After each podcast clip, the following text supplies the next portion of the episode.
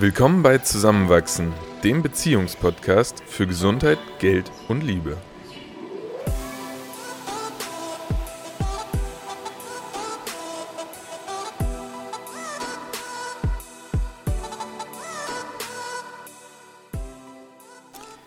In dieser Folge erfahrt ihr, was man unter Tokenökonomie versteht, warum es sich lohnt, den technologischen Fortschritt zu verfolgen – und wie man als Privatanleger daran teilhaben kann. Christoph, wir haben ja schon drüber geredet, wie man als Paar sparen kann und ein Budget erstellt in Folge 2. Wir haben in Folge 5 darüber diskutiert, was finanzielle Freiheit für uns heißt und wie man eigentlich anfangen kann zu investieren. Letzte Folge ging es jetzt um Immobilienkauf und wie man die ersten Schritte machen kann. Und jetzt meintest du aber nach der letzten Folge, naja, eigentlich sollten wir uns auch noch mit Tokenisierung beschäftigen, weil man dadurch am technologischen Fortschritt teilhaben kann. Warum? Dafür macht es auf jeden Fall Sinn, erstmal zu verstehen, was das genau bedeutet. Und letztlich geht es darum, dass über Software-Spruchstücke Dinge der realen Welt digital abgebildet werden können. Also zum Beispiel, wenn wir jetzt beim Thema Immobilien bleiben, dann wird es möglich gemacht, eine Immobilie in ganz viele kleine virtuelle Token aufzuteilen und diese an die Investoren, die am Fortbestand dieser Immobilie teilhaben wollen, aufzuteilen. Das heißt, ich muss nicht mehr eine ganze Wohnung kaufen oder, wenn ich die Möglichkeit dazu habe, in einen Immobilienfonds investieren, sondern ich habe die Möglichkeit zum Beispiel das Tausendstel einer Wohnung zu kaufen. Mhm. Heißt, man kann als Privatanleger einfacher Zugang zum beispielsweise Immobilienmarkt haben. Verstehe ich das richtig? Absolut. Es wird deutlich einfacher, auch mit kleinen Beträgen zu investieren und an Entwicklungen teilzuhaben. Das muss gar nicht jetzt auf den Immobilienmarkt beschränkt sein. Ähm, dadurch, dass der Prozess am Ende sehr, sehr einfach ist, äh, könnte ich auch, wenn ich zum Beispiel eine Oldtimer-Sammlung habe, könnte ich die auch digital abbilden und in so viele Stücke letztlich aufteilen, wie ich möchte. Und alle, die letztlich daran mit ihrem Kapital teilhaben wollen, äh, denen das zur Verfügung stellen. Also verstehe ich es richtig, dass verschiedene Lebensbereiche noch wirtschaftlicher gemacht werden? Der erste und große Vorteil davon ist, dass in sehr illiquiden Märkten, in denen Geldströme relativ träge und manchmal auch für viele, viele Teile der Bevölkerung verschlossen sind. Zum Beispiel, wenn jetzt eine Wohnung ganz viel Geld kosten würde. Genau, dass okay. die liquide werden und zu einem gewissen Anteil auch eigentlich demokratisiert, weil viele Teile des Finanzmarktes sind am Ende, oder am Ende heißt zum jetzigen Zeitpunkt, für gar nicht jeden zugänglich. Es gibt ja auch viele Fonds, in die man nur mit einem gewissen Grundkapital investieren kann. Und das schließt ja ganz, ganz viele Menschen direkt aus. Heißt, das macht es auf jeden Fall spannend für Privatpersonen, die sich finanziell fortbilden und nach Investitionsmöglichkeiten suchen. Ganz genau. Und wo würde man jetzt anfangen? Beziehungsweise was muss man jetzt eigentlich noch dazu wissen, um handlungsfähig zu werden? Diese angesprochene Tokenisierung basiert letztlich auf dem Prinzip Blockchain. Kannst du noch mal ganz kurz sagen, was Blockchain ist? Die Blockchain ist am Ende eine, eine digitale Kette von Datensätzen. Kette, deswegen auch Chain. Und die Datensätze sind die Blöcke, Blockchain, die erfasst und aneinandergereiht werden. Und dadurch, dass sie eben nicht auf einem zentralen Rechner gespeichert sind, sondern auf jedem Rechner, der an dem System teilhat, separat in einer Kopie vorliegen. Das ist diese Dezentralisierung. Ganz genau. Mhm. Ähm, ist diese Datenkette unveränderbar, mhm. weil du die Kopie auf jedem einzelnen teilhabenden Rechner ändern müsstest, damit am Ende die Information, die als Wahrheit vorliegt, und die Wahrheit ist in dem Fall der Datensatz, der zumindest 51% der Rechner als, als wahr erfasst, ähm, nicht abänderbar ist. Mhm. Und dadurch hast du eine extrem hohe Sicherheit, die größer wird, je größer das Netzwerk ist und auch Vertrauen schafft zwischen den Parteien, die sich vielleicht gar nicht kennen, aber an diesem Netzwerk teilhaben und dadurch ähm, ja eben Transaktionen tätigen können, ohne einen zentralen Mittelsmann, dem alle wiederum vertrauen müssen. Mhm, okay, verstehe ich. Und jetzt hast du eben gesagt, die Tokenisierung basiert auf einer solchen Blockchain. Genau. Es gibt zum Beispiel jetzt Projekte, die eine eigene Blockchain kreieren. Ähm, ein naheliegendes Beispiel dafür wäre zum Beispiel die Ethereum-Blockchain. Mhm. Die ist, glaube ich, mittlerweile auch recht bekannt und im Bereich der Kryptowährungen, auch was die Marktkapitalisierung angeht, die zweitgrößte hinter dem Bitcoin. Ist aber letztlich eigentlich gar nicht als Währung gedacht. Der Bitcoin ist ja als, als Geld gedacht oder vielleicht wird es auch mal das digitale Gold, das bleibt abzuwarten. Aber auf der Ethereum-Blockchain können Token-Projekte kreiert werden, ähm, auch von Drittparteien wiederum, die ihre Daten dann auf dieser Kette aneinander rein und dann den jeweiligen Nutzern wieder zur Verfügung stellen. Heißt, Ethereum ist eigentlich so die Infrastruktur, auf der man dann sein eigenes Projekt tokenisieren kann. Absolut. so ein bisschen vergleichbar mit Hosting im Internet, also wo man Webseiten bauen kann, aber es basiert auf einer Infrastruktur und trotzdem kann jeder so sein eigenes Projekt damit machen? Ich würde sagen, das trifft es ganz gut, ja. Außer, dass es halt ein ganz anderes technologisches Natürlich, Konzept ja. ist. Aber um es auch verstehen zu können, trifft es das ganz gut. Okay. Und was da vielleicht noch ganz gut passt, das zentrale Produkt oder auch die Idee von der Ethereum-Blockchain am Anfang waren sogenannte Smart Contracts. Und die versuchen letztlich auch wieder die, die Vermittlung zwischen Parteien in unserem Geschäftsleben so zu vereinfachen, dass ein Mittelsmann herausfällt. Dass es wieder keine zentrale Instanz geben muss, der alle partizipierenden Parteien vertrauen müssen, die aber natürlich auch ein großes Risiko darstellt.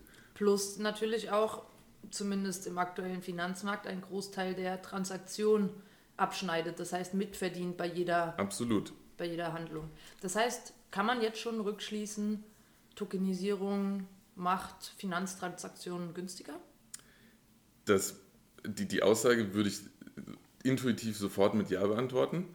Tatsache ist allerdings, dass ganz viele dieser Entwicklungen noch so jung sind und noch wirklich im Anfangsstadium bestehen, dass die, die noch nicht ganz absehbar sind, in welche Richtung sie sich bewegen, dadurch aber natürlich auch die Möglichkeit bieten, jetzt in einem sehr frühen Stadium daran teilhaben zu können. Mhm. Und da geht es jetzt auch darüber hinaus, ob man sagt, ich habe ähm, Geld, was ich investieren möchte und hoffe, dass es im Wert steigt als auch einfach jetzt in einem sehr jungen Stadium sich der Veränderungen bewusst zu werden und auch welche Auswirkungen das auf das alltägliche Leben haben können, um dann auch besser verstehen zu können, was um uns herum passiert. Mhm. Weil zum Beispiel logistische Prozesse können sehr, sehr gut ähm, mit solchen Systemen abgebildet werden. Zum Beispiel können ähm, Bioprodukte verifiziert werden über Daten, die auf der Blockchain abgelegt werden, sodass zum Beispiel ähm, Biogetreide, wenn es äh,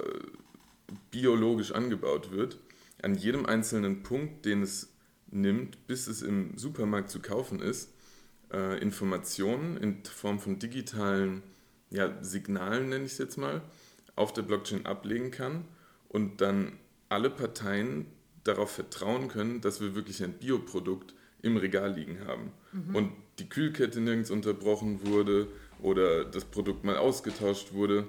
Die Erfassung dieser Daten ist natürlich recht komplex und da werden noch viele Systeme im Moment auch erarbeitet. Aber die, die Datenverarbeitung, da wird gerade extrem viel Grundlage geschaffen und da können wirklich viele Industrien von profitieren und die Transparenz für den Benutzer auch wahnsinnig erhöhen. Das klingt erstmal total vielversprechend. Kannst du mir noch mal kurz erklären, vielleicht habe ich es auch verpasst, aber dieses Getreidebeispiel, ist das jetzt auch ein Beispiel für Tokenisierung oder war das jetzt Teil von einer Blockchain-Lösung für Logistik? Äh, letztlich fällt es auch in den Bereich dieser Tokenökonomie, weil das Bereitstellen dieser Daten ähm, wird letztlich auch wieder mit Token entlohnt. Sag mal, was ist eigentlich ein Token? Ein Token ist letztlich wirklich nur ein, ein Softwarefragment, was aber individuell identifizierbar ist, also nicht replizierbar, dadurch, dass die Information darüber auf der Blockchain eindeutig ist und die Funktion dieses Tokens kann variabel sein. Die kann wirklich in Form von einfach nur einer Information darliegen, mhm. kann in Form von einer Funktion oder auch einer Dienstleistung äh, bestehen oder einer Bezahlung. Und so können zum Beispiel Token in Form von Informationen gegen Token in Form von Bezahlung ausgetauscht werden und solche Prozesse dann in Gang bringen. Wow, das klingt ja wahnsinnig wandelbar und so innovativ, dass es noch ein bisschen abstrakt und ungreifbar ist. Sehr viele von den Prozessen basieren natürlich auch auf wirklich tief mathematischen, kryptografischen Prozessen. Und da ist jetzt auch nicht die Notwendigkeit, die alle in der Tiefe zu verstehen. Und das tue ich definitiv auch nicht, obwohl es teilweise extrem spannend ist, manchmal dahinter zu schauen ähm, und, und so in Ansätzen versuchen, die Komplexität, die Komplexität nachzuvollziehen, aber zumindest so sich die Möglichkeiten bewusst zu machen und dann zu schauen, in, in welcher Form möchte ich vielleicht entweder daran teilhaben oder so diese Entwicklung weiter zu verfolgen, ist, glaube ich, ein Gedankengang, der für jeden relevant und, und spannend ist zu denken, weil er viele Vorteile mit sich bringen kann. Und das klingt ganz so, als hättest du diesen Gedankengang schon mal gedacht. Also wie kann man jetzt da partizipieren? Welche Veränderungen lohnt es sich mitzuverfolgen? Hast du da konkrete Anknüpfungspunkte, die jetzt für, für uns interessant sein könnten? Der naheliegendste Punkt und vor allem über die Kryptowährung ist es natürlich auch präsent, ähm, ist natürlich zu sagen, okay, ich investiere irgendwo Geld in diese Entwicklung in der Hoffnung, dass diese Industrie erfolgreich wird und einzelne Token, in die man eben auch investieren kann, äh, an Wert gewinnen. Das heißt, man würde genau wie man bisher in Kryptowährungen investiert, über einen Handelsplatz, eine Börse, wie jetzt zum Beispiel Kraken oder Bitpanda, bestimmte Projekte auswählen? Ja. Oder geht das schon so spezifisch, dass man sagen kann, aha, ich finde diese Immobilien-Tokenisierung total spannend und ich möchte genau an diesen Wohnungen Teile haben. Kann man das schon so konkret sagen? Mm, in Teilen ja. Also es gibt natürlich sehr allgemeine Projekte, zum Beispiel sowas wie Ethereum, wo man sagt, das ist letztlich eigentlich ein, ein Konzept, auf dem viel aufbauen kann. Und solange ich ein Vertrauen in die Gesamtheit dieser Entwicklung habe und in dieses Ökosystem, dann ist das eine gute Investition für mich. Ähm, dann gibt es aber auch sehr spezielle Projekte, zum Beispiel dieses logistische Projekt, ähm, auch mit den, mit den einzelnen Datenpunkten, die dann wieder abgegriffen werden. Ähm, da gibt es zum Beispiel Chainlink, ähm, die, die jetzt auch erste Kooperationen mit großen Dienstleistern wie zum Beispiel Amazon eingegangen sind, ähm, wo ausgetestet wird, wie das schon in der Realität implementierbar ist. Dann, was als Beispiel auch sehr gern herangenommen wird, weil es auch im deutschsprachigen Raum sehr präsent ist, ist IOTA. Die, das ist dieses Internet of Things? Genau, was auch ja im Namen teilweise enthalten ist, IoT. Die versuchen, ein System zu etablieren, bei dem Maschinen untereinander möglichst schnell, mit möglichst wenig Aufwand, aber ohne, ohne Fehleranfälligkeiten zu kommunizieren. Also zum Beispiel Smart Home. Genau, zum Beispiel dieser klassische, oder hat man immer mal wieder gehört, Fall, äh, wenn im Kühlschrank die Milch ausgegangen ist, dass der Kühlschrank das erkennt und ein Signal an beispielsweise, wer, wer liefert Essen, ich weiß gar nicht genau, ein Unternehmen schickt, was Essen liefert, äh, diese Milch direkt zu einem kommt und diese Kommunikation kann dann über die, die IOTA Token, also das, das Miota heißt es letztlich. Ähm, denkt sich diese ganzen Namen aus? irgendwo ist bestimmt ein Ende. ähm, getätigt werden. Und wenn ich das Gefühl habe oder wirklich jetzt auch aktiv dann vielleicht verfolge, dass in diesem Bereich Fortschritt vonstatten geht, dann wäre das vielleicht ein spannendes Investment. Und ähm, der, der, Hype ist natürlich nicht zu unterschätzen, ähm, aber letztlich ist es natürlich noch ein bisschen, ja, es ist am Ende noch nicht prognostizierbar, wie es sich entwickelt, aber es ist, glaube ich, gut, zumindest es auf dem Schirm zu haben und diese Entwicklung so ein bisschen zu verfolgen. Mhm. Eben vor, vor der Aufnahme hast du zu mir gesagt, es könnte Web 4.0 sein. Also deine aktuelle Einschätzung, auch wenn niemand in die Zukunft schauen kann, hat diese Tokenökonomie das Potenzial, ganze Industrien zu disrupten? Absolut. Ich glaube, wo man das am, am deutlichsten auch heute schon sehen kann, ist dann aber wieder der Finanzbereich. Mhm. Einfach dadurch, dass auch die, die großen Banken sich mittlerweile bewusst sind, dass ihr eigentliches Geschäft, mit dem sie Geld verdienen, ähm, bedroht wird. De, das Schlüsselwort da ist jetzt DeFi, äh, Decentralized Finance, mhm. wo zum Beispiel sowas wie Peer-to-Peer-Lending, also das private Verleihen von Geld oder auch das ähm, dezentrale Sammeln von Geld und darüber wieder investieren in größere Projekte ähm, zwischen komplett sich fremden Personen ermöglicht wird, auf Vertrauen, was über die Blockchain geschaffen wird, basiert und darüber aber die zentrale Instanz Bank komplett ausgeschaltet wird. Und da fällt natürlich eigentlich ein riesiger Geschäftszweig weg. Mhm. Und da werden sich diese Industrien darauf einstellen müssen. Mhm. Die Politik genauso. Das, das System Blockchain ist letztlich, ähm, und das wird oft missverstanden, eigentlich nicht perfekt anonym. Zum Beispiel der Bitcoin selbst ist auch pseudonym. Das heißt, die Transaktionen sind komplett transparent. Ich kann alle Transaktionen, die jemals mit dem Bitcoin getätigt wurden, von hier zu Hause, von meinem Laptop einsehen.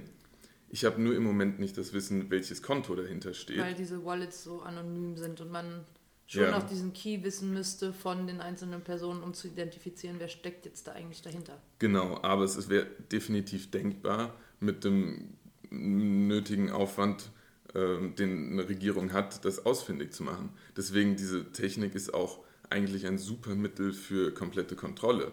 Aber da muss man dann eben schauen, in welche Richtung be bewegt sich diese Entwicklung, wer äh, treibt diese Entwicklung auch und äh, wie, wie verläuft so ein demokratischer Prozess im Internet letztlich. Mhm. Und jetzt sind wir in das Thema eingestiegen, auch mit dem Bezug zu finanzieller Freiheit, Investitionsmöglichkeit. Mhm. Aus deiner Erklärung bisher habe ich mitgenommen, dass da enorm viel Potenzial hintersteckt, ganz viele Anwendungsfelder, dass es aber auch noch recht früh im Entwicklungsprozess ist. Wie würdest du empfehlen, falls man investieren möchte, die Entscheidung zu treffen? Ist das immer noch Spielgeld oder kann man das deiner Einschätzung nach schon ernst nehmen? Das ist, glaube ich, wirklich dann so die entscheidende Frage, die, die wir uns ähm, jetzt auch vor dem Hintergrund der Themen, mit denen wir uns schon auseinandergesetzt haben, stellen sollten. Und Fakt ist, es ist ein unglaublich risikoreicher Markt. Mhm. Es gibt wahrscheinlich aktuell keinen Markt, in dem man mehr Volatilität hat, dadurch, dass er noch so klein ist. Ähm, ich hatte vorhin nochmal geschaut, im Moment haben wir eine Marktkapitalisierung im Kryptobereich von knapp 220 Milliarden Euro. Das klingt jetzt viel, ist aber faktisch ein Fünftel von Apple, vom mm. Börsenwert von mm. Apple. Und die Marktkapitalisierung ist ja auch nicht das Geld, was drinnen steckt, sondern nur der Gesamtwert, falls alle Token, die gerade mit einem bestimmten Wert bewertet werden, verkauft werden mm. Das heißt, das ist am Ende vielleicht ein Fünftel davon.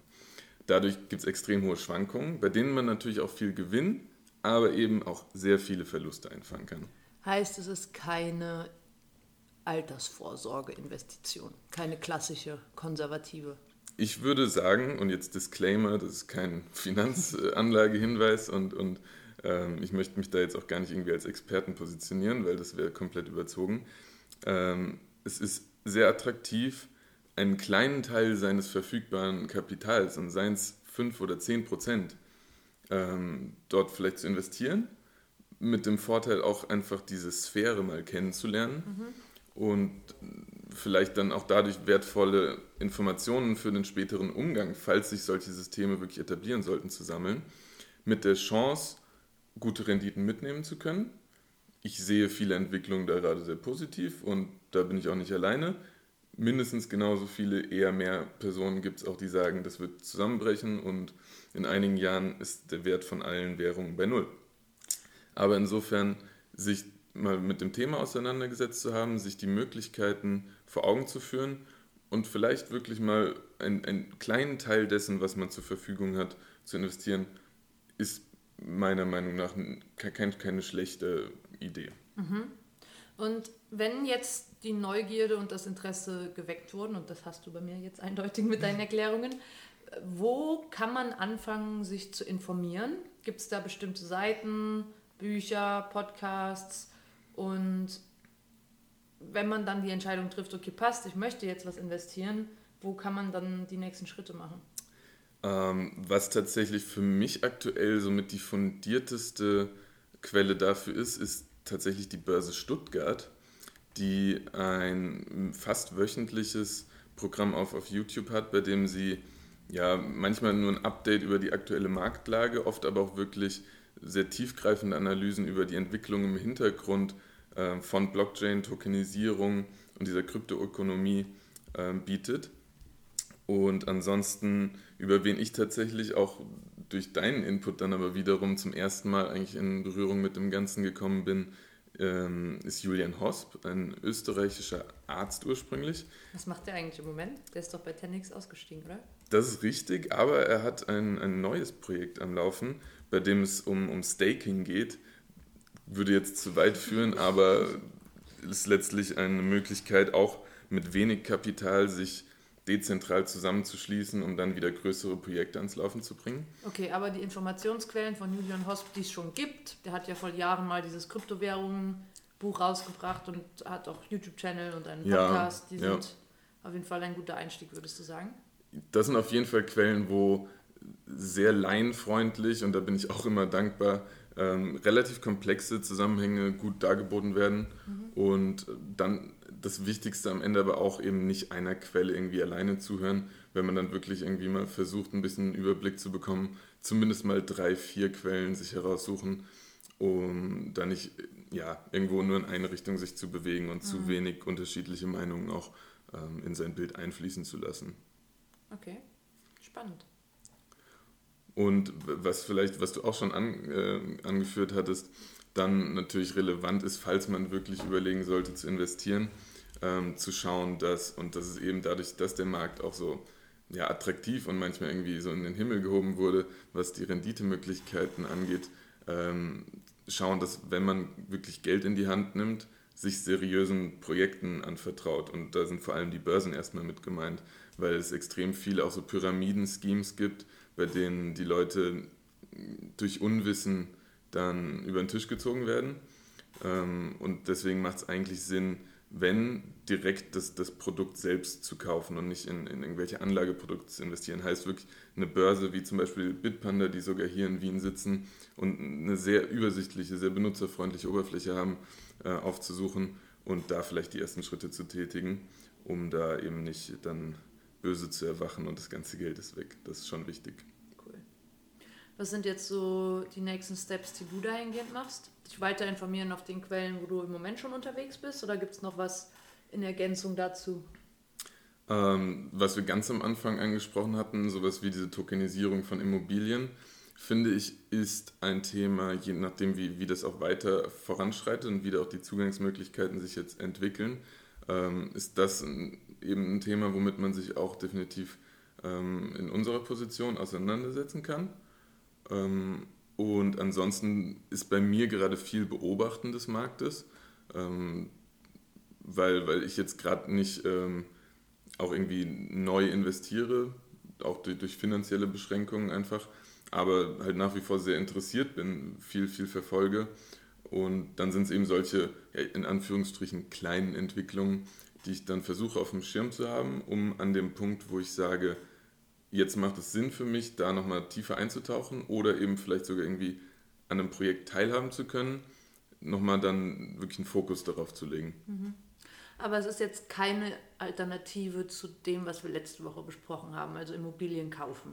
Das ist nochmal fundamental anders, risikoreicher, zwar zugänglicher, ja. aber kein Substitut dafür. Nein, würde ich ganz klar sagen, nein. Okay. Ja, cool, spannend, sehr technisch, gut, dass du dich so, so viel damit auskennst und äh, es zumindest so verständlich erklärt hast, dass ich glaube, ich hoffe ähm, doch. das verstanden zu haben. Nächste Woche haben wir einen der erfolgreichsten österreichischen Leichtathleten zu Gast und gleichzeitig unser erstes Podcast-Interview.